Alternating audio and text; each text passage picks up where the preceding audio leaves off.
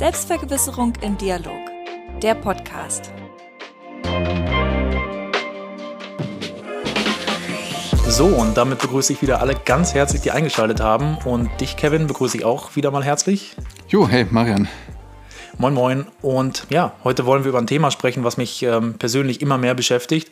Und das ist die Diskussion über, über Wokeness, generell über die die Toleranz, die eingefordert wird von vielen Menschen, aber dass es dann oft endet in so einem, ähm, ja, in politischer Korrektheit und in Freiheitsentzug, was gerade so diese, diese Wokeness-Debatte angeht. In den USA ist es ja noch stärker, aber ich habe das Gefühl, dass es in Deutschland immer mehr, immer mehr kommt und immer mehr nach Deutschland mhm. überschwappt.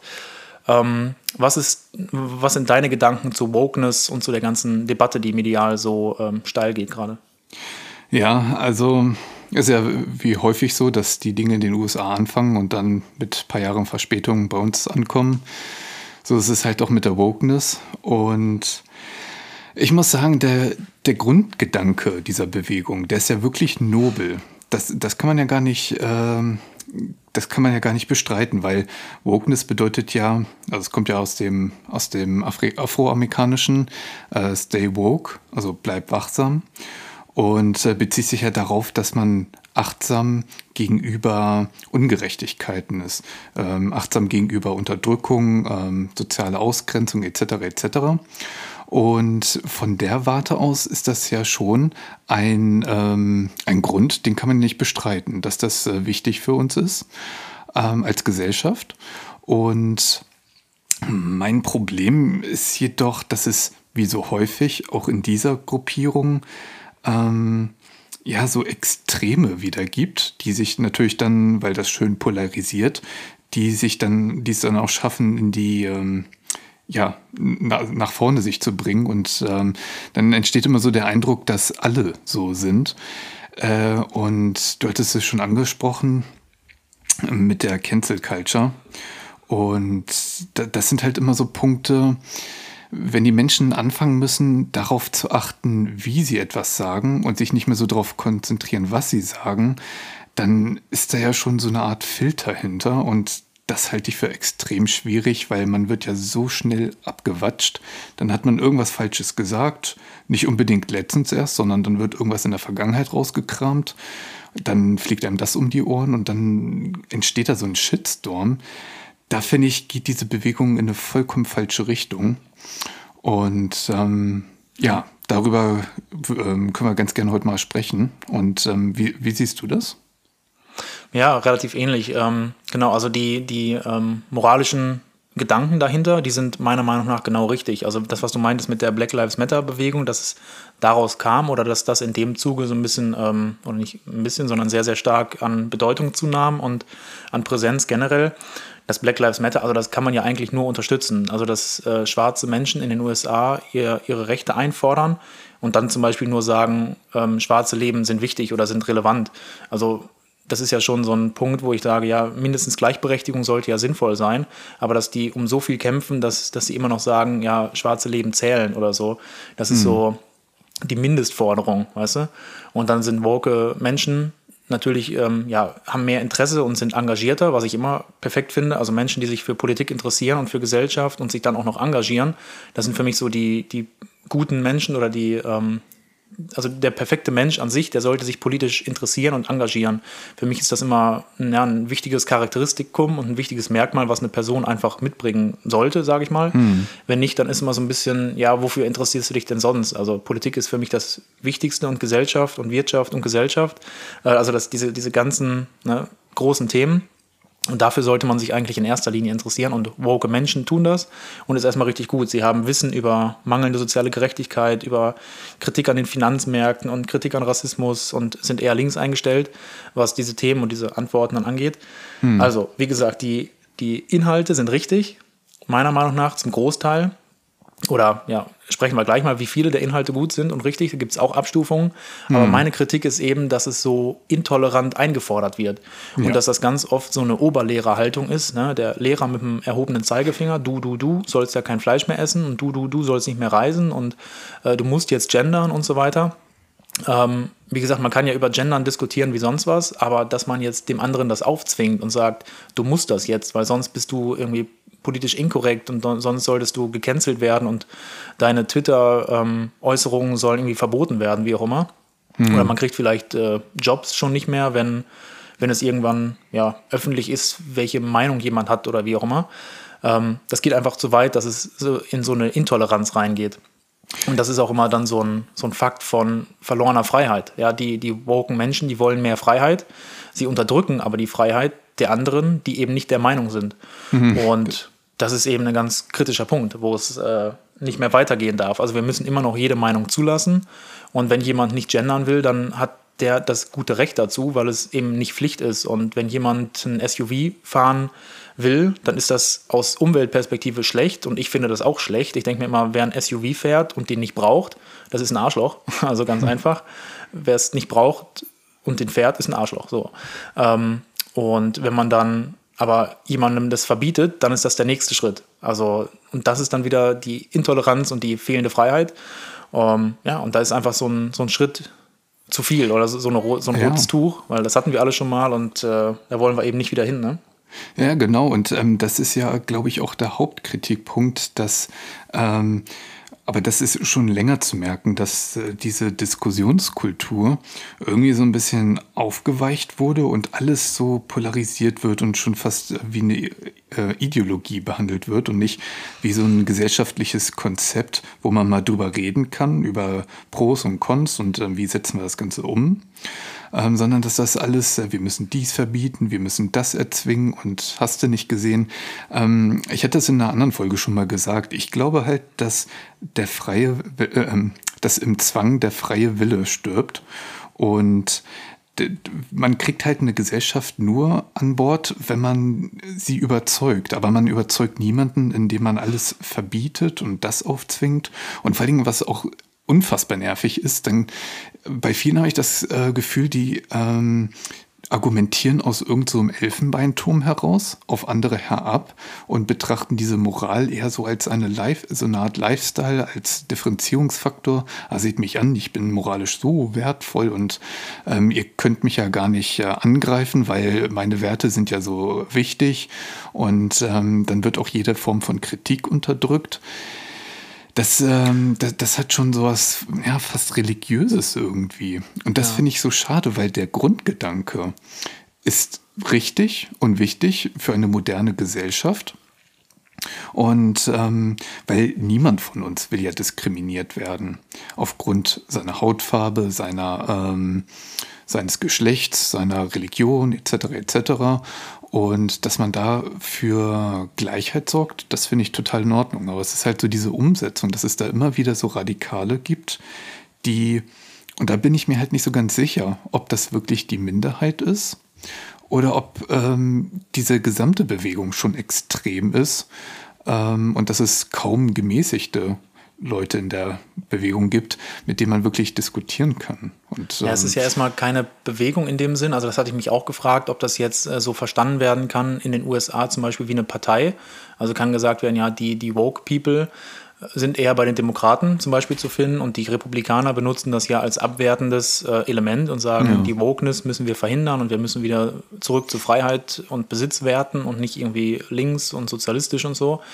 Da wird dann Wokeness immer mit äh, Kommunisten und Sozialisten in einen Topf geworfen und damit die Demokraten irgendwie versucht zu denunzieren. Mhm. Also es ist ja eine, eine, Bewegung, wo man sich irgendwie nicht einträgt und nicht Mitglied ist, sondern einfach so eine ähm, ideologische Denkweise hat, also eine woke mhm. Denkweise.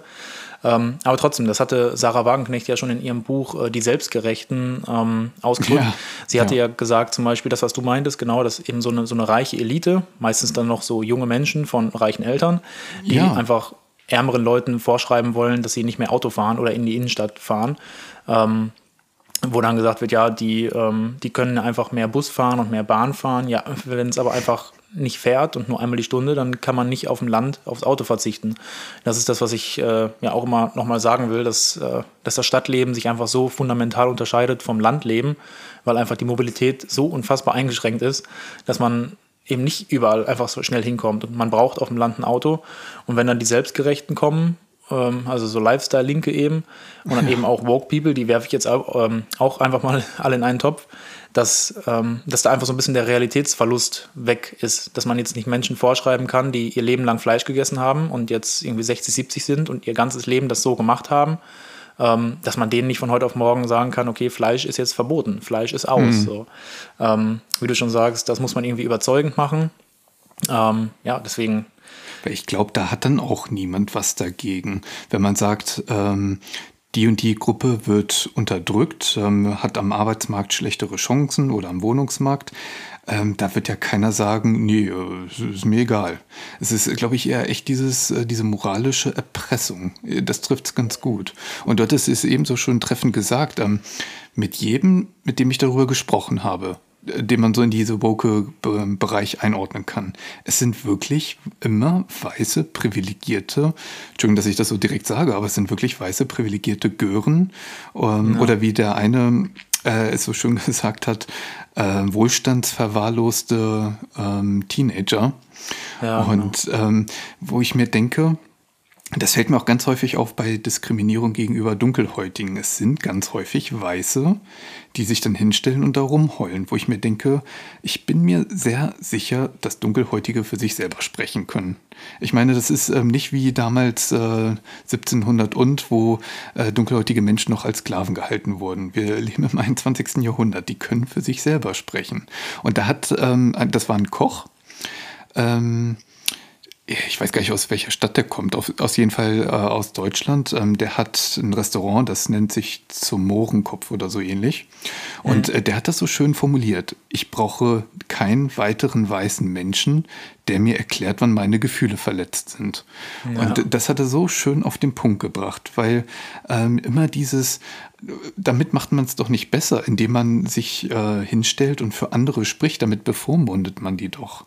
Und das ja, ich so heuchlerisch. Die tun die? das doch nur für sich selber, aber nicht für die marginalisierten Gruppen, damit sie sich selber besser fühlen, damit sie ihr eigenes Karma, ihre eigene Moral aufwerten. Aber das ist halt, die machen das nicht als Selbstzweck, weil sie sich wirklich für die Gruppen interessieren, sondern ähm, ja, um sich selber zu inszenieren als der Retter der Unterdrückten. Das würde ich jetzt so nicht sagen. Also das, ähm, also auf der einen Seite kann man das kritisch sehen und man, man muss es kritisch sehen. Also wohl, wohlstandsverwahrloste Jugendliche und Gören und so weiter, die in einem reichen Haushalt aufgewachsen sind und dann nichts äh, Besseres zu tun haben, sage ich mal, als draußen zu demonstrieren oder was.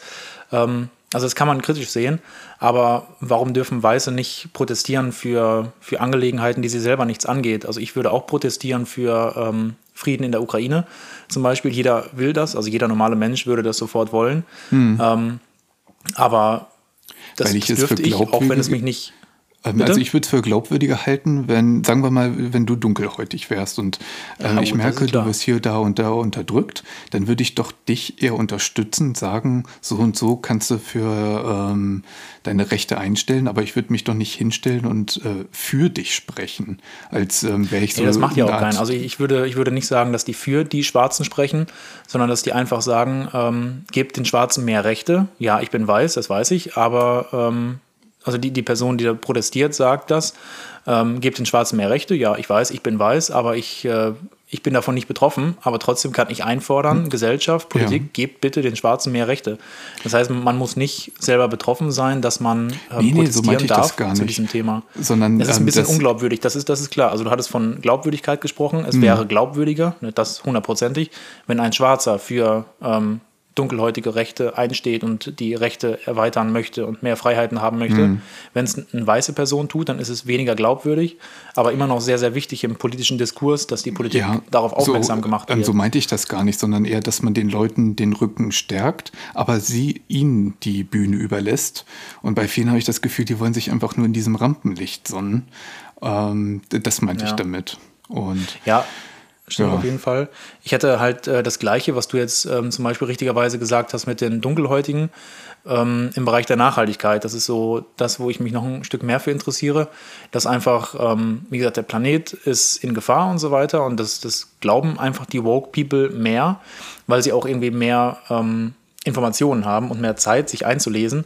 Und dass da dann auch so ein Informationsklima ähm, so eine Informationsklimadissonanz, nenne ich es einfach mal, vorherrscht. Also die Leute, die, ähm, die woken, jungen Leute, die sind natürlich gebildeter, gehen alle zur Uni natürlich und so weiter. und informieren sich mehr und haben mehr Wissen. Auf Instagram haben sie tausend Seiten geliked und gefollowt, dass sie alle Informationen bekommen und sind dann natürlich engagierter und ja, vielleicht auch, kann man sagen, ein bisschen intelligenter als ähm, vielleicht die Leute, hm, gegen die sie sich sagen. dann wehren. Ja, okay, Intelligenz können wir später nochmal drüber sprechen. Intelligenz hatten wir ja schon auch mal eine Folge drüber gemacht. Für mich ist ja auch das Wissen, was man hat, ein Teil von Intelligenz. Aber beschränken wir es einfach mal auf das Wissen, was junge Leute heutzutage über Nachhaltigkeit und über Klima haben. Finde ja. ich großartig. Aber es, es gibt einfach die Dissonanz, dass andere Leute, die arbeiten, vielleicht ein Handwerker und so weiter, der kann sich nicht jeden Tag äh, 100 Seiten im Buch durchlesen und sich nicht sieben Dokus angucken über Klima und über Nachhaltigkeit und über Gesellschaft und, und so weiter. Ähm, und dann kommt da immer so diese Dissonanz, dass man erwartet, ja, alle anderen haben das gleiche Wissen und eigentlich, wenn man, wenn man logisch nachdenkt, muss man doch vegan sein. Also, dass das diese, diese Wokeness-Haltung ist. Und auf der einen Seite, wie gesagt, gut, wenn du dich interessierst, wenn du dich engagierst, wenn du interessiert bist und ein hohes Wissen hast, finde ich das großartig. Mhm. Aber dann dieses Vorschreiben wollen und diese Intoleranz, ähm, dass man, ja, wie gesagt, Fleisch isst und grillt und dass man sich nicht vegan oder vegetarisch ernährt und dass man seine Lebensmittel im Supermarkt kauft, oh wie schlimm, weil man eben nicht in einen Unverpacktladen gehen kann, weil es vielleicht auf dem Dorf gar keinen gibt. So, und dann mhm. darf man das einfach nicht vorschreiben. Und vielleicht gibt es noch nicht mal einen Bioladen. Und vielleicht haben die Leute nicht so viel Geld, was ja auch oft der Fall ist, und können sich nicht äh, ja, einfach 20 Euro für drei, vier Packungen Lebensmittel leisten, das was auch halt. komplett normal ist. Und deswegen ja. ist ähm, einfach diese, diese übergeordnete Haltung und das Ich bin besser, weil ich aus einem reichen Haus komme und eigentlich müssten ja, müsste das ja allen so einfach von der Hand gehen, Bioladen, Unverpacktladen und so weiter, auf Plastik zu verzichten und vegan zu sein.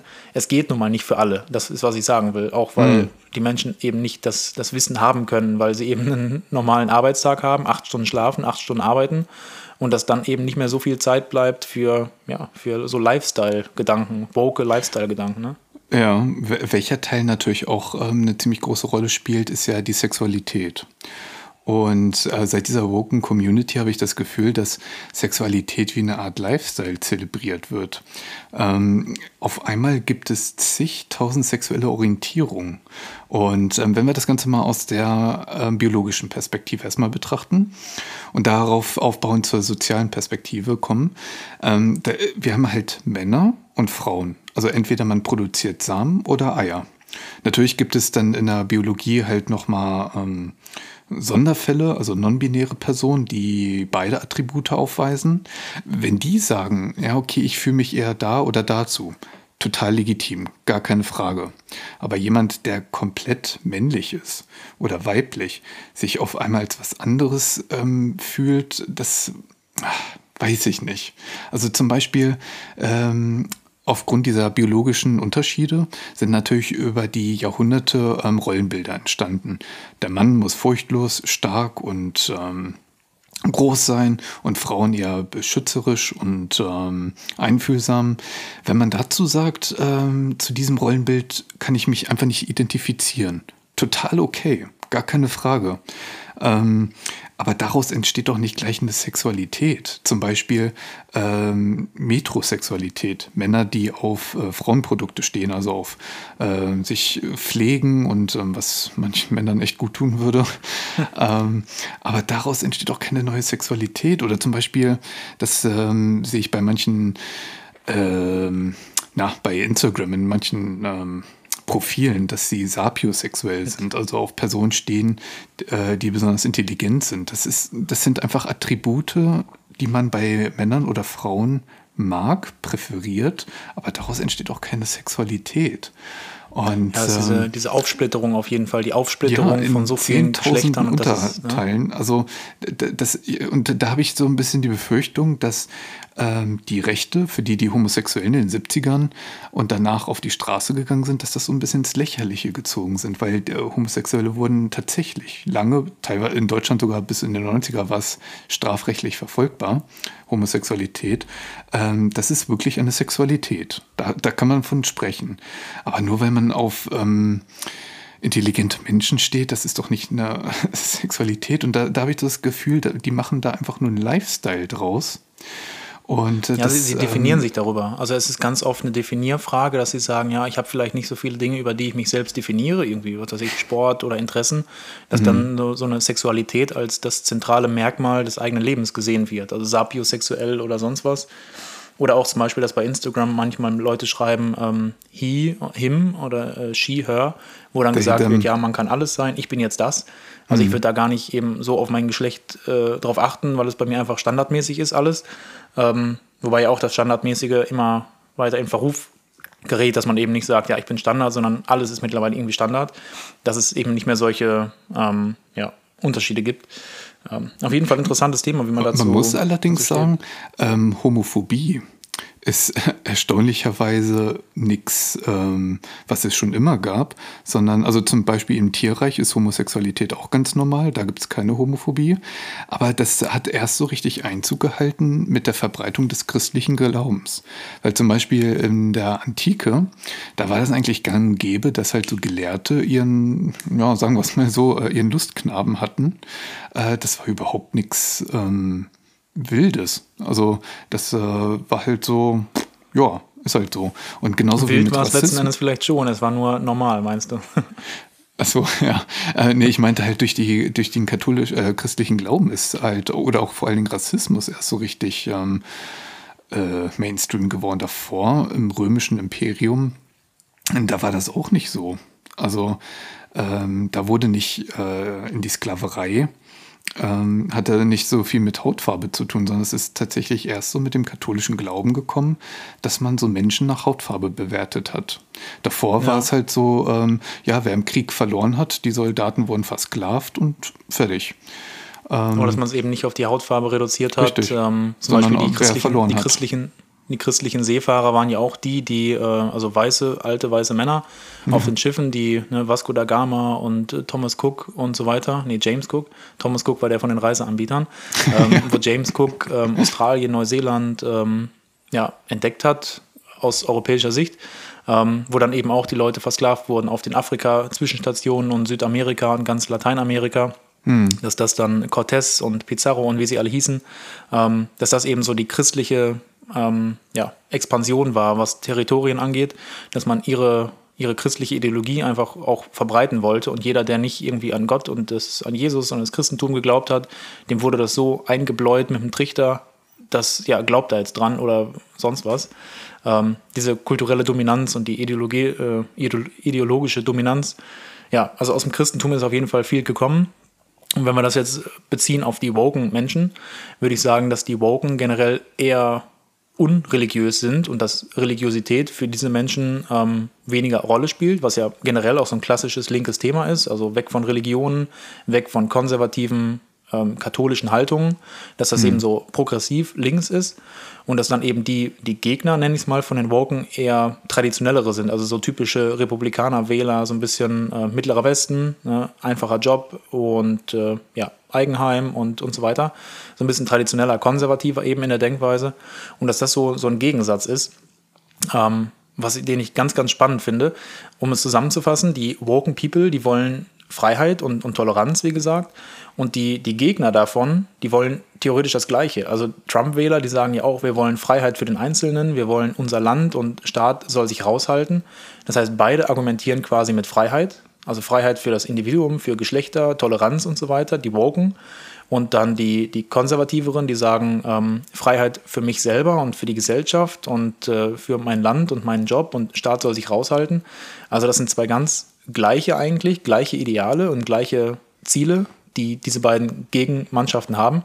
Aber irgendwie kommt das dann nicht zusammen. Also Freiheit ist doch nicht ein Begriff, den man fordern kann, sondern Freiheit ähm, schränkt sich auch nochmal oder ähm, schränkt sich auch nochmal in ganz viele Bereiche ab oder untergliedert sich in ganz viele Bereiche, dass man eben unterschiedliche Freiheit fordern kann. Und ich glaube, das ist so ein, so ein zentrales Thema bei Woke versus äh, konservativ. Glaub, die unterscheiden sich dann doch, glaube ich, würde ich sagen, weil die Woken sind ja wirklich für Freiheit für jeden, während ähm, die amerikanischen Republikaner ja eigentlich nur ihre eigene Freiheit wollen und ähm, frei von äh, Einwanderern sein wollen und so weiter. Und ähm, da denke ich, unterscheiden die sich schon ganz deutlich, weil die Republikaner sagen ja nicht, ja, wir brauchen mehr Zuwanderung und so weiter und jeder ist willkommen, äh, sondern eher, wir wollen frei sein und was mit euch ist, ist Ja, es sind, es sind andere Formen von Freiheit und man kann vielleicht auch sagen, jeder definiert Freiheit immer so, wie es ihm gerade in den Kram passt. ja. Das Ja. stimmt. Und ähm, zu der Sexualität nochmal zurück. Äh, ich hatte da bei, sobald man ja bei TikTok und Instagram nach sowas sucht, dann wird man ja zugebombt damit. Und äh, da hatte ich einen Typen gesehen, der, ähm, der identifiziert sich, äh, warte, jetzt muss ich kurz überlegen, nicht, dass ich mich faspel, der identifiziert sich als non-binäre, transfeminine Lesbe. Ist aber ein Mann. Ist aber ein Mann. Und wo ich mir Ja. denke, oh Digga. Also entweder ähm, stehst du auf Frauen oder auf Männer oder auf beides und gut ist, aber das, also noch Ja, man komplizierter dann- ging es ja wohl gar nicht. Und Da steigt man aufs irgendwie kaum noch durch, ne? ja, und Hand aufs Herz. Ich glaube, er kam vom anderen Ufer, so wie er wirkte. Also ich will ihm natürlich nichts unterstellen, aber wenn jetzt ähm, Ross Anthony, da würde man ja auch nicht glauben, ähm, wenn der auf einmal sagt, ja, nee, ich bin doch eigentlich äh, heterosexuell, also Ja. das ist so, ähm, ja, Ja, ich meine, das ist ja auch überhaupt nicht schlimm. Das will ich überhaupt nicht sagen. Nur ähm, man sollte da nicht so eine einen Lifestyle draus machen. Ich finde, das verkennt einfach die Leistung der Homosexuellen, die sich ja unter extremer Gefahr damals ähm, auf die Straße gewagt haben, weil damals hat man ja wirklich ähm, wurde extrem schwer angefeindet mit schweren ähm, oder auch mit Tötungsdelikten. Das äh, hat sich ja Gott sei Dankweise ähm, gelegt. Also es gibt immer noch enorm viel Homophobie und die mit Gewalt endet. Ähm, aber ja, ich, ich hätte es einfach ganz gern, wenn, wenn die ja nicht so eine Art Lifestyle draus machen, weil es gerade bei Instagram gut ankommt und man Klicks Ja. und Likes haben will. Weil zum Beispiel hatte ich dann auch so eine Mutter gesehen, ihr Kind, keine Ahnung, wie alt es war, safe nicht über zwei, also ich glaube noch nicht mal über eins. Und äh, die meinte, ja, hier mein Junge oder Tochter, weiß ich jetzt nicht mehr genau, äh, ist schwul. Ähm, wo ich mir denke, das Kind kann doch nicht mal reden. Woher willst du denn wissen, ob es schwul ist? Also Ja. äh, dieses Dann Klicks machen- und Likes durch Kindercontent, finde ich, das geht einfach nicht. Es geht einfach nicht, weil Kinder sind nicht dafür da, um den eigenen Instagram-Account zu pushen. Und äh, dann denen noch sowas einzureden, vor die Kamera zu halten, das ist echt so ekelhaft. Ja, man Also- kann dann quasi äh, sagen, dass nicht nur die, die Menschen einen Lifestyle daraus machen, sich als äh, pansexuell, als transsexuell, als sapiosexuell hinzustellen, sondern dass die Eltern das auch noch zum Teil als Identität für sich selber und für die eigene Ja. Familie nehmen, indem sie dann bei der Schule und im Sportverein und beim Musikverein immer sagen können, ja, mein Sohn oder meine Tochter ist ja ähm, bisexuell und so weiter, dass Ja. man dann einfach ein Gesprächsthema hat, weil man vielleicht einfach keine anderen Gesprächsthemen hat. Also ich meine, wie, wie charakterlos muss man sein, dass man in einem Gespräch sagt, welche Sexualität das eigene Kind hat, wenn das Kind, ich weiß jetzt nicht, was meintest du, irgendwie 8, 9, 10 oder was? Ja, da wusste ich Nee, das noch gar nicht, ein- dass es da überhaupt... Eins war das. Also das konnte noch nicht mal re reden oder Ja, geschweige ist denn ja, laufen. das, ja, okay, das war, glaube ich, dann eine, also das ist schon nicht mehr lächerlich, das ist schon irgendwie asozial, würde ich sagen. Das mit eins oder so. Ja, oder der eine Also ich- Typ, ähm, der hat so gesagt, er möchte, also es war ein Mann, biologischer Mann, der eine Frau sein möchte, damit er die erste Transperson sein kann, die eine Abtreibung durchgeführt hat, wo ich mir denke, bist du jetzt vollkommen bescheuert? Also ich meine, ähm, eine Abtreibung ist so ein gefälliger Eingriff und so ein ernster Moment im Leben einer Frau. Da kann man doch nicht ernsthaft sagen, oh, ich bin die Erste, die, die das macht und dann noch stolz drauf sein. Also da Ja. gibt es echt Leute, die haben den Schuss nicht mehr gehört. Das, Ja, ähm, da, da, da, def- da definiert man sich drüber, meiner Meinung nach, weil man keine anderen Dinge hat im Leben, die so interessant sind, dass jemand über einen berichtet. Ganz also das war einfach, also bei mir in der Familie, wenn, wenn irgendwer in der Zeitung steht oder im Fernsehen oder so, ähm, dann sagen sie, die, die Konservativen so in der Familie immer, ja, der wollte nur mal gerne eine Zeitung, weißt du? Dass die Leute einfach nur irgendwas haben, wo sie mit gerade besonders herausstechen. Und wo das jetzt eben so all, allgegenwärtig und omnipräsent geworden ist, dass man durch kleinere Dinge schon irgendwie Berühmtheit erlangen kann, äh, da wird sich irgendwie was gesucht, um dann diese Berühmtheit zu haben. Und da, da würde ich einfach nicht das nehmen, wie du schon sagst, Homosexualität. Die Leute, die, die äh, homosexuell sind, die haben dafür gekämpft, jahrelang. Und dass man sich heutzutage so easy und äh, so einfach outen kann als homosexuell, ist doch eine super Sache. Aber dann würde ich eben nicht das irgendwie an mich reißen, um, um mich zu einer besondereren Gruppe Ja. hinzuaddieren zu wollen, sondern ich suche mir einfach was, wo ich komplett für einstehe und, und sage, ich, ich will das jetzt machen und ich bin darin gut und das ist besonders an mir. Aber dass ich jetzt auf dem Rücken derer, die dafür gekämpft haben und auf dem Rücken derer, die dafür umgekommen sind, dass ich sage, ja, ich will jetzt unbedingt der Erste oder die Erste sein. Also das ist schon ein bisschen, bisschen dreist und asozial, finde ich schon, ja. Ja, total, weil ich meine, Abtreibung, das ist einfach ein ernstzunehmendes Thema und also zum Beispiel, ähm, ich weiß nicht, ob du Kim, Kim Petras kennst. Die nee. ähm, hat sich als Teenager, ähm, also sie ist als Junge auf die Welt gekommen und ähm, hat sich aber so ein Teenageralter ungefähr entschieden, eine Frau zu sein und hat sich auch danach operiert. Und der glaube ich das dann auch. Aber wenn jemand daherkommt und äh, sich einfach nur die Haare lang wachsen, wachsen lässt, färbt und sagt, ja, ich äh, fühle mich als Frau, das kann ich einfach nicht ernst nehmen, weil ich meine, Frau zu sein ist doch keine Perücke, die man einfach aufzieht ähm, ja. und anzieht wie so eine Art Outfit. Und ähm, also solche Leute kann ich ehrlich gesagt nicht ernst nehmen. Wenn, wenn jemand wirklich sagt, ähm, ich fühle mich als so und so, dann ist das total okay, weil die ähm, Biologie hat halt so ihre Fehler. Und wenn man durch die Chirurgie das ähm, korrigieren kann, ist das eine super Sache. Und äh, die äh, verdienen dann auch Unterstützung und halt nicht diesen demütigen Prozess durchlaufen, äh, den man teilweise machen muss. Ähm, also da gibt es ja so Formulare, die du ausfüllen musst, um halt ähm, dich umoperieren zu lassen und als ähm, Mann bzw. als Frau umtragen zu lassen. Und das ist schon sehr demütigend, muss man sagen. Und äh, das haben die natürlich nicht verdient. Ähm, aber, oder wenn zum Beispiel Männer sich als Frauen verkleiden, so Drag Queens, das ist auch total okay. Und die haben da damals auch nicht so ein Geschiss drum gemacht, sondern es war halt ähm, deren Ding und gut ist. Aber immer dieses zur Schau stellen, das ja. ähm, finde ich affig. Und ich meine, wenn wir das Ganze aus einer sozial psychologischen Perspektive mal angucken oder aus einer sozialwissenschaftlichen, da muss man ja sagen, jede Generation hat ja ähm, so ein Thema, was die brauchen, um sich von der vorherigen Generation ähm, abzugrenzen. Zum Beispiel die 68er, die Steinewerfer, die hatten ja ähm, sich gegenüber ihrer vorherigen Generation, dem ähm, ja, den Leuten aus dem Dritten Reich halt differenziert. Dann gab es ja auch noch die Punks. Und das ist ja so für die Entwicklung einer Gesellschaft und für einen persönlich sehr wichtig, von der vorherigen äh, Generation sich abzugrenzen. Das machen wir ja als Individuum von unseren Eltern, aber auch im Kollektiv von unserer vorherigen Generation. Das ist ein wichtiger Entwicklungsprozess. Und äh, da sieht man ja auch bei so autoritären Regimen, die das alles immer unterdrücken, dass das eine weitaus krankere Gesellschaft ist als unsere. So dass man das auch, das Thema auch gewissermaßen aushalten muss und mit denen in Dialog kommen muss. Und ähm, das so aus Perspektive der, ähm, der so, ja, Sozialwissenschaft, wenn man das so möchte. Ähm, und da finde ich, die ältere Generation muss dann auch in Dialog mit der jüngeren gehen. Aber die jüngere darf sich nicht so aufspielen wie alles, was ihr gemacht habt, war scheiße und ähm, äh, ihr macht den Planeten kaputt und so weiter und so fort. Ähm, durch unsere vorherige Generation haben wir natürlich auch die ganze Technologie entwickelt, um ähm, klimaneutral wirtschaften zu können. Und da finde ich, fehlt so ein bisschen der gegenseitige Respekt. Ähm, ja. Dass man uns zum Beispiel immer als faul bezeichnet und die Älteren als ähm, Arschlöcher, die alles nur kaputt machen da müsste man ja, echt mal ganz dringend dran. Und ja, ich glaube, wer, ich glaube, wer, wer sowas aber auch sagt, ähm, also das gibt es, diese Stereotypen, aber ich glaube, die sind eher minder, ähm, minder vertreten, also 5, 6 Prozent der Bevölkerung, die so vielleicht denkt.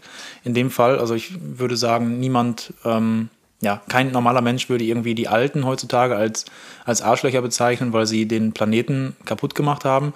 Ähm, das hört man zwar hin und wieder immer, aber ähm, ja, wir hätten ja genau das Gleiche gemacht. Also wir hätten ja auch unseren Wohlstand erweitert, wenn ja, man natürlich 60, 70 äh, geboren ist. Dass man dann einfach versucht, okay, man hatte wenig und dann versucht man eben jobtechnisch aufzusteigen und was die Statussymbole angeht von Haus und Uhr und Motorrad und Auto, ähm, dass man das auch alles hätte haben wollen, wenn man eben in einer Welt groß geworden ist, die diese Dinge nicht hat, wo, wo es nicht selbstverständlich ist, jeden Tag irgendwie äh, Fleisch essen zu können, sondern wo der Sonntagsbraten eben noch ein Highlight war. Mhm. Ähm, deswegen, das ist, hat nichts mit der Generation zu tun, mit der Psychologie der Generation, mit der Babyboomer-Generation, sondern einfach mit dem äh, Konsumdenken von Menschen und dem Wachstumsgedanken von Menschen. Also wir hätten das höchstwahrscheinlich genauso gehabt, also ich persönlich jedenfalls.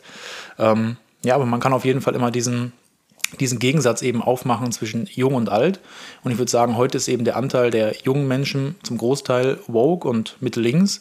Ähm, Gerade sieht man das auch immer an Universitäten. Also man, man sagt ja, Universitäten haben äh, ja, einen deutlich höheren Anteil von linksgerichteten hm. Wählerinnen, Wählern und so. Ähm, und das sehe ich bei mir auch. Ich hatte mal eine Vorlesung, da hat man mich als, als Cis-Mann bezeichnet. Das war eine Vorlesung äh, feministische Geopolitik. Musste ich gerade dran, dran denken. Und da okay. ging es eben über genau diese Debatte, die es, ähm, äh, ja, die es einnimmt. Und ähm, dann dachte ich, was ist jetzt ein Cis-Mann? Also ist das jetzt eine Beleidigung? Und dann musste ich erst gucken. Und dann dachte ich, okay, ich bin so weit zurück, was der die Information angeht. Also Cis-Mann ist einfach eine Person äh, oder eine Cis-Person, wo das biologische Geschlecht mit dem übereinstimmt, mit dem man ähm, geboren ist und sich und oder sich identifiziert. Also dass das mhm. alles eine Linie hat. Ähm, und dass da einfach auch an Universitäten so viel ähm, Bohai drum gemacht wird und äh, Geschiss, wie, wie, du meintest. Also, dass das einfach so in den Mittelpunkt gestellt wird. Ich habe manchmal zum Beispiel das Gefühl, wenn ich nicht gendere, dann bin ich irgendwie außen vor oder so. Ja? Da gibt es so einen sozialen Druck zu gendern und wir haben ja schon mal eine Folge über das Gendern gemacht. Ich mhm. finde Gendern schlimm und ich finde es hässlich in der Sprache, aber ich finde, es muss sein, weil wir sind, äh, die, die Sprache ist darauf ausgelegt, nur Männer zu fokussieren und eben nicht Frauen. Deswegen muss es gemacht werden, meiner Meinung nach. Ähm, oder es sollte gemacht werden, müssen natürlich nicht. Es sollte, auch wenn es kacke klingt. So. Ähm, und deswegen mache ich es auch nicht immer, auch hier im Podcast zum Beispiel. Ähm, immer wenn ich dran denke, dann, dann ja. Aber man kann eben nicht die Leute zwingen dazu, um darauf zurückzukommen. Also auch in Universitäten ist so, ähm, also eine Universität die, die Standarduniversität ist so das, äh, das Epizentrum der Wokeness. Also junge Menschen, junge linke Menschen, die die Welt verändern wollen und die sich politisch engagieren. Und politisches Engagement ist ja auch in Universitäten besonders repräsentiert und besonders aktiv. Wobei Deswegen man sagen so als, muss, einschränkend ist es eher im Bereich Bitte? Geisteswissenschaften und Sozialwissenschaften. Also bei uns im BWL-Bereich oder Wirtschaft allgemein, da habe ich keinen gesehen, der da großartig ein Bohai gemacht hat. Okay. Oder auch Jura. Das, äh, da ist das nicht so weit vertreten. ja, okay, in Politikwissenschaft, Politikwissenschaft ist dann natürlich schon das, äh, das Paradebeispiel für einen sozialwissenschaftlichen Studiengang, wo sich Menschen oft als binär outen und wo gegendert werden muss und wo Toleranz an jeder Ecke irgendwie auch geschmiert steht. Mhm. Äh, deswegen bin ich da vielleicht ein bisschen mehr in diesem, ähm, in diesem Kreis unfreiwillig irgendwie hereingeraten. Auch wenn ich natürlich mich auch als äh, ja, als, als ähm, sozialen Menschen ein, einschätzen würde, der eben auch gegen hohe Mieten ist und gegen den Finanzmarkt und gegen Kapitalismus in, in Reinform, äh, wo einfach Menschen ausgebeutet werden. Ähm, deswegen zu einem gewissen Teil sind wir alle irgendwo woke, ja. Ähm, nur halt nicht überall und nicht in einer Aggressivität, um das einzufordern ja. von anderen Menschen.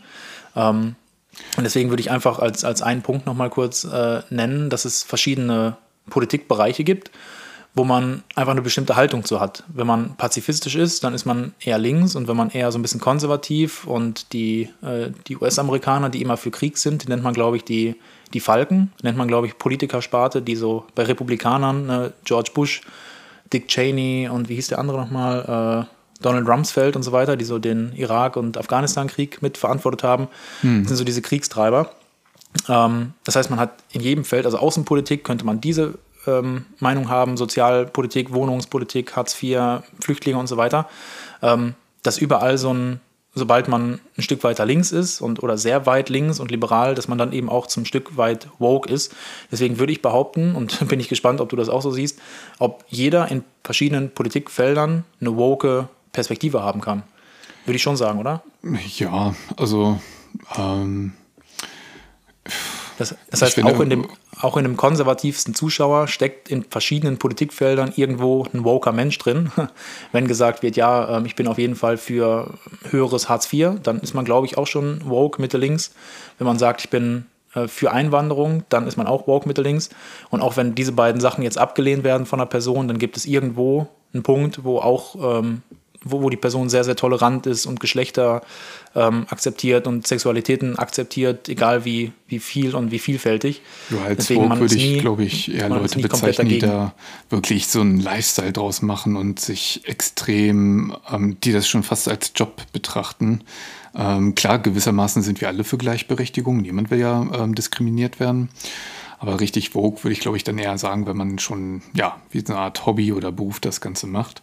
Ähm, ich würde noch gerne den ähm, Bogen spannen zurück zur ähm, Cancel Culture, Meinungsfreiheit und so Political Correctness. Weil viele haben ja auch das Gefühl, dass man gar nicht mehr kritisieren darf, weil man sofort in eine rechte Ecke gestellt wird, sobald man ähm, hier was hinterfragt oder da irgendwelche ähm, Lücken aufdeckt, ähm, dann ist man sofort in der rechten Ecke, dann ist man sofort äh, toxisch, ähm, homophob und hast du nicht gesehen. Und ich meine, klar, formal und juristisch sind wir nach wie vor haben wir unsere Meinungsfreiheit. Das ist ja im Artikel, äh, im fünften Paragraph ähm, Artikel 1 in unserem Grundgerecht geregelt und äh, das ist nach wie vor der Fall.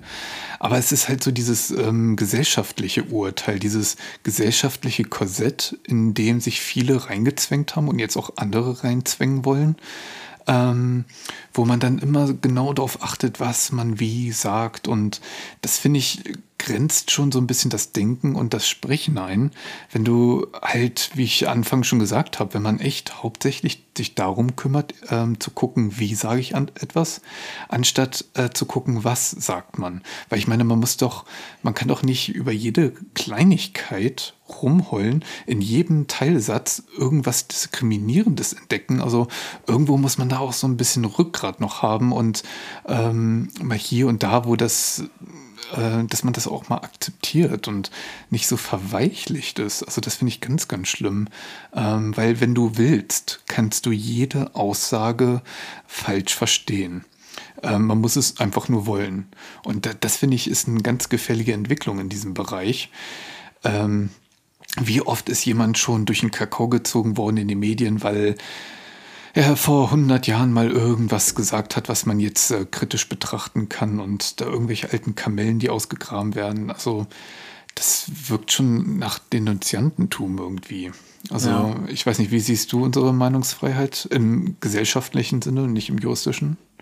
Ja, ich sehe das auch, ähm, ich sehe die Meinungsfreiheit auch zum, zum Teil eingeschränkt, dadurch, dass alles sofort bewertet wird und alles wird sofort ähm, also jeder hat sofort eine Meinung, wenn jetzt irgendwie ein Prominenter ähm, eine, eine, bestimmte Position hat zu einem Fachbereich oder zu, also zu einem politischen Bereich oder generell irgendwie sich äußert, dass dann an allem sofort was Negatives gesehen werden kann. Also wenn sich jemand äußert pro etwas, dann gibt es natürlich auch immer Kritik dagegen. Und früher wurde das, glaube ich, nicht genannt, was jetzt alles dagegen steht. Ähm, und heute wird einfach, wird da der Finger in die Wunde gelegt und gesagt, ja, der hat jetzt nicht das gesagt oder er ist für das. Und gleichzeitig ist er dann ja auch gegen XY. Ähm, und das finde ich einfach auch ein bisschen sinnlos. Die Leute haben oft zu viel Zeit, um darüber nachzudenken. Sie sind zu viel bei Social Media, das sowieso. Aber dass man dann auch immer die, das Bedürfnis hat, seine Meinung abgeben zu wollen und dann auch gleichzeitig den Gedanken, dass andere daran interessiert sein könnten, was jetzt man irgendwie in 240 Zeilen pressen kann. Hm. Ähm, also ich wie gesagt, ich finde, Menschen haben ganz oft zu viel Zeit. Die Leute, die sich zu viel bei Social Media rumtreiben und die dann ihre Meinung zu allem schreiben, äh, finde ich so ein bisschen unnötig, weil ich habe ja auch meine Meinung zu vielen Themen und die gebe ich auch nicht in irgendwelchen Kommentaren preis. Ja? Also wir diskutieren hier drüber, möglichst differenziert und äh, tauschen uns aus. Mhm. Aber nicht, dass man das jetzt in einem kleinen Kommentar und dann irgendwie jemanden beleidigt, weil er jetzt äh, nicht die Meinung hat, die ich habe. Ähm, Finde ich irgendwie total bescheuert. Also ich glaube nicht, dass die Meinungsfreiheit irgendwie mega krass in Gefahr ist.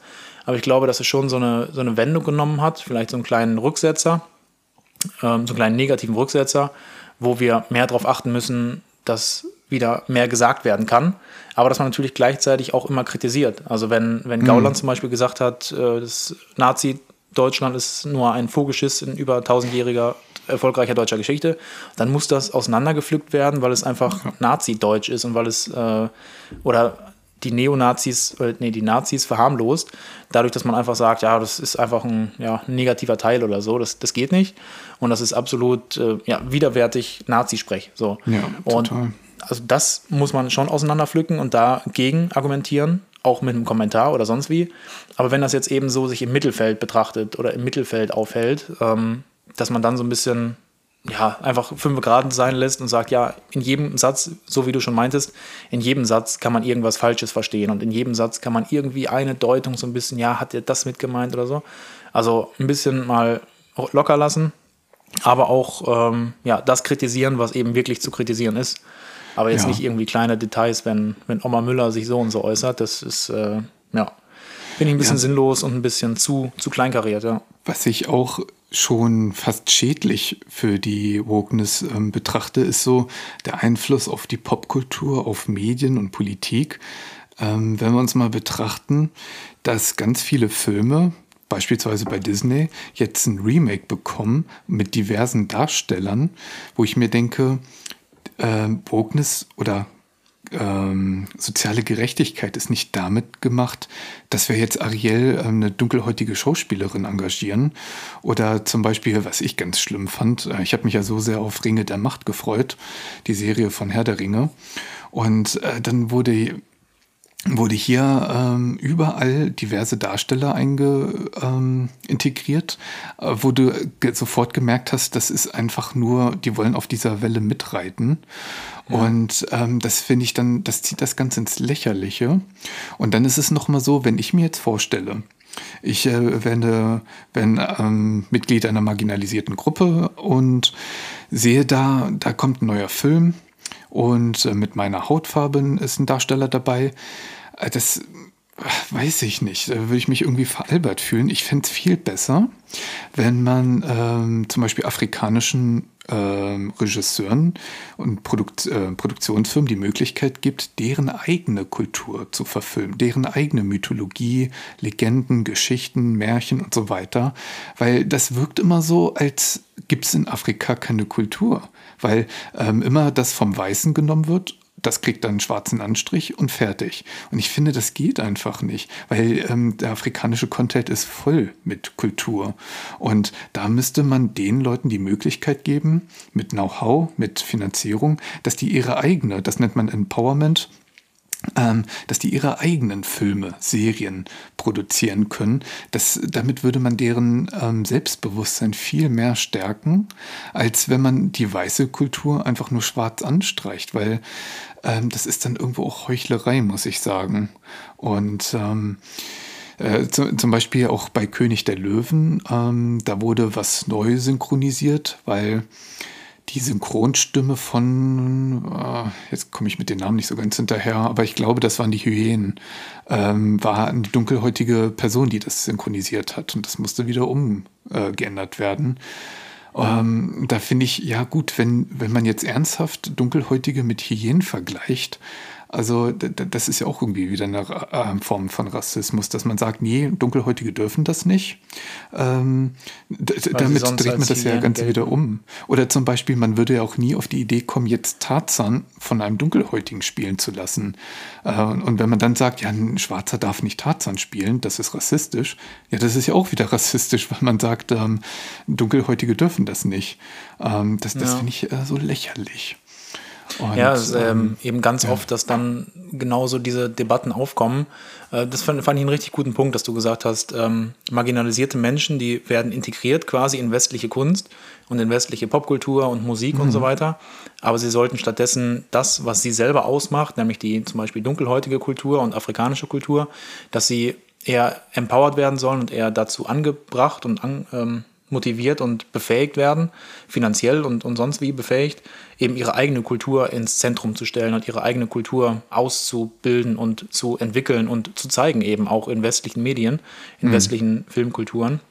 Also finde ich auf jeden Fall richtig gut. Ähm, ist auf jeden, auf jeden Fall eine gute äh, Lösung, ein Lösungsansatz. Ähm, bei der Cancel Culture, was, was du auch angesprochen hattest, war eben, ähm, ist auch immer die Frage von Buchumschreibung, inwieweit man jetzt ähm, ja, ein Buch, wo irgendwie schlimme Wörter drinstehen, inwieweit man die jetzt umschreiben soll.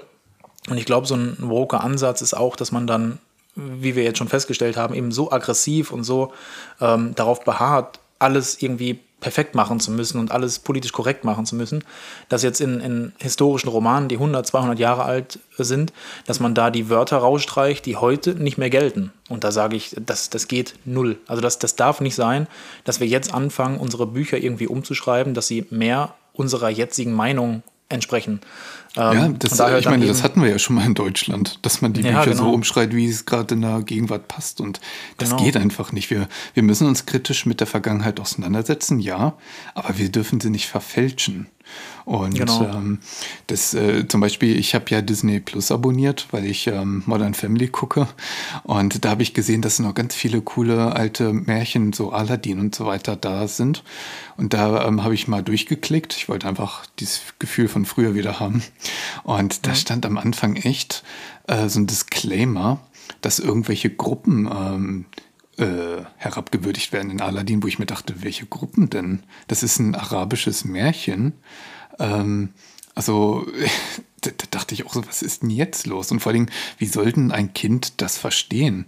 Als ich Aladdin geguckt habe, da war ich, glaube ich, in der Grundschule oder im Kindergarten. Ja, ja ich, ich, könnte mir vorstellen, dass dann in Aladdin, also was ja irgendwie arabisch ist, genau, dass da in jedem Film äh, irgendeinen... Persisch, Entschuldigung, persisch. Das ist ein wichtiger Unterschied. Ist das nicht der arabische Raum?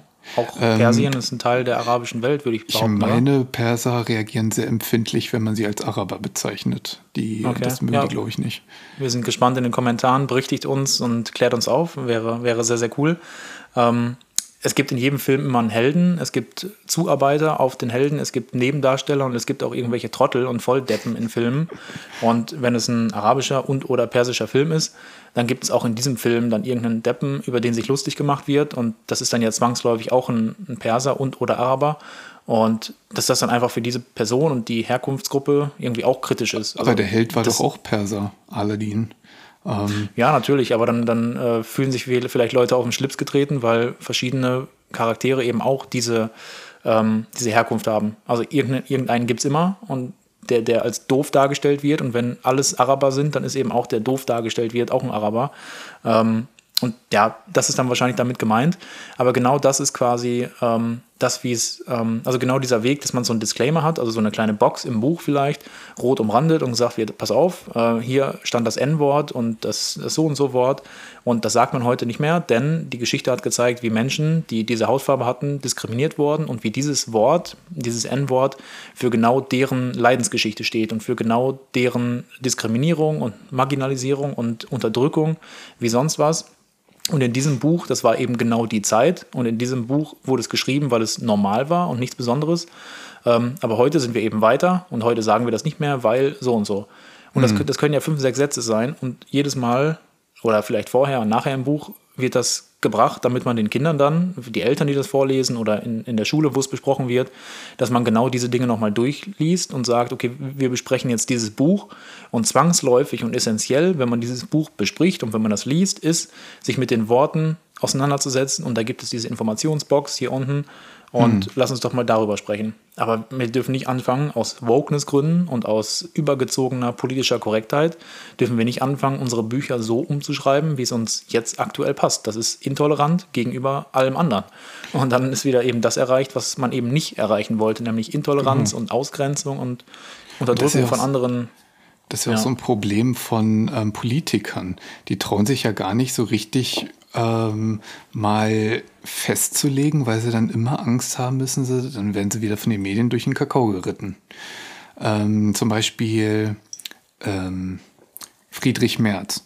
Der hat ja in den 90ern gegen diesen äh, Gesetzesentwurf äh, gestimmt, ähm, weil bis dato war Vergewaltigung in Ehen tatsächlich nicht strafbar, wo ich auch dachte, okay.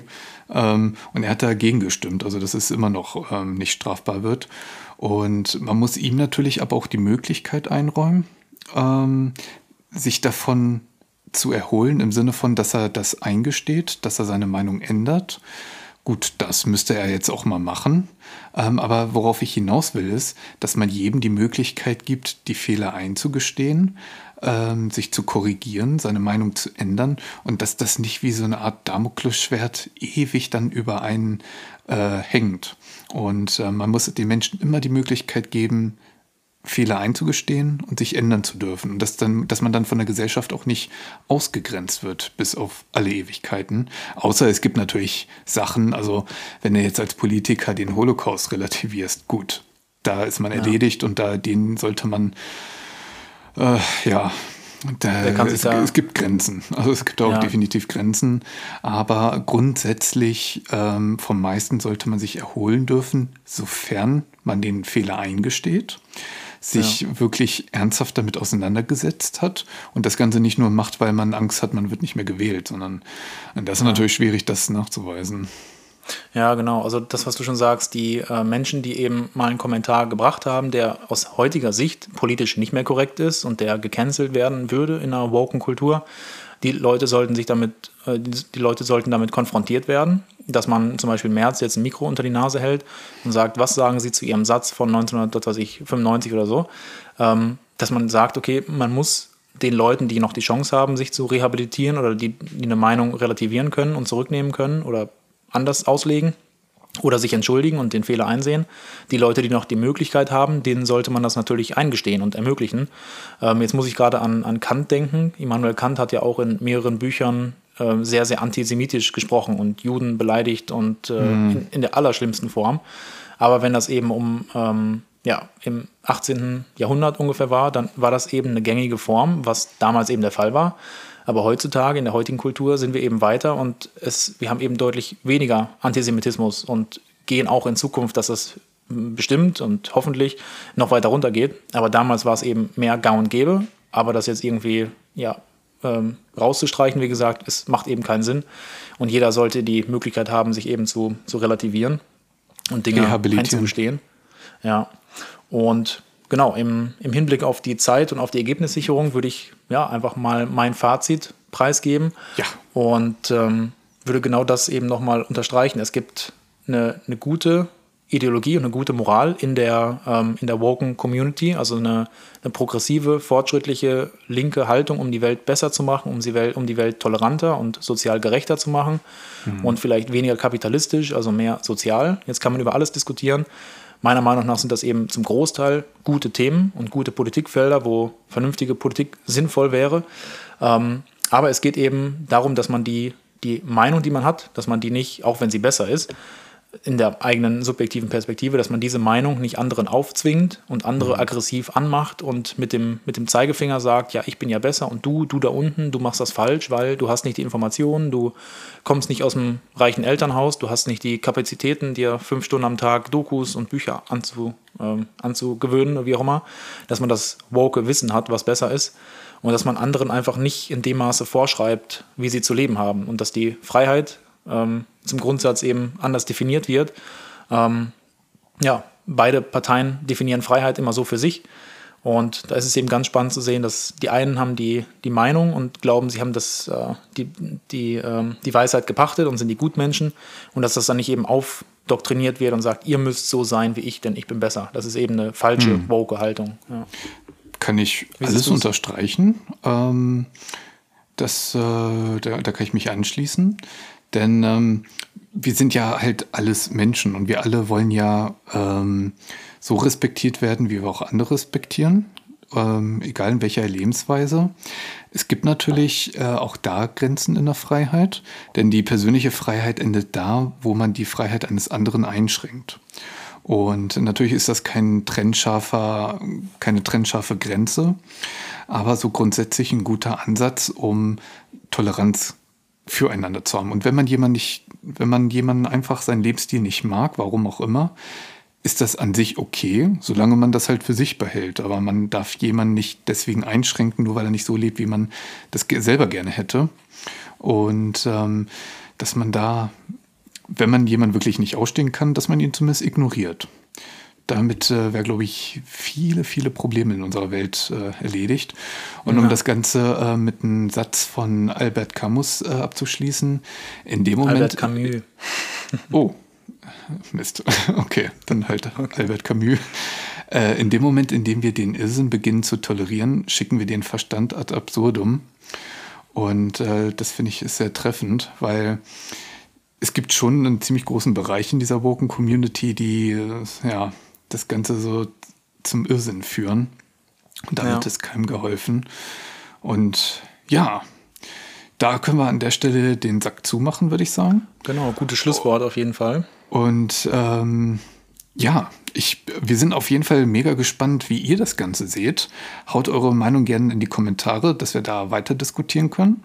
Ähm, wenn euch das Video bzw. die Podcast-Folge äh, gefallen hat, dann lasst gerne einen Daumen nach oben und teilt es mit euren Freunden. Und ja, wir sehen uns dann nächste Woche mit einem neuen Thema wieder zur bekannten Uhrzeit. Genau. Und ja, Marian, dann sehen wir uns in einer Woche wieder. Genau, Kevin. Wir sehen uns in einer Woche wieder und macht's gut. Ciao, ciao. Jo, mach's gut. Und das erstmal dazu.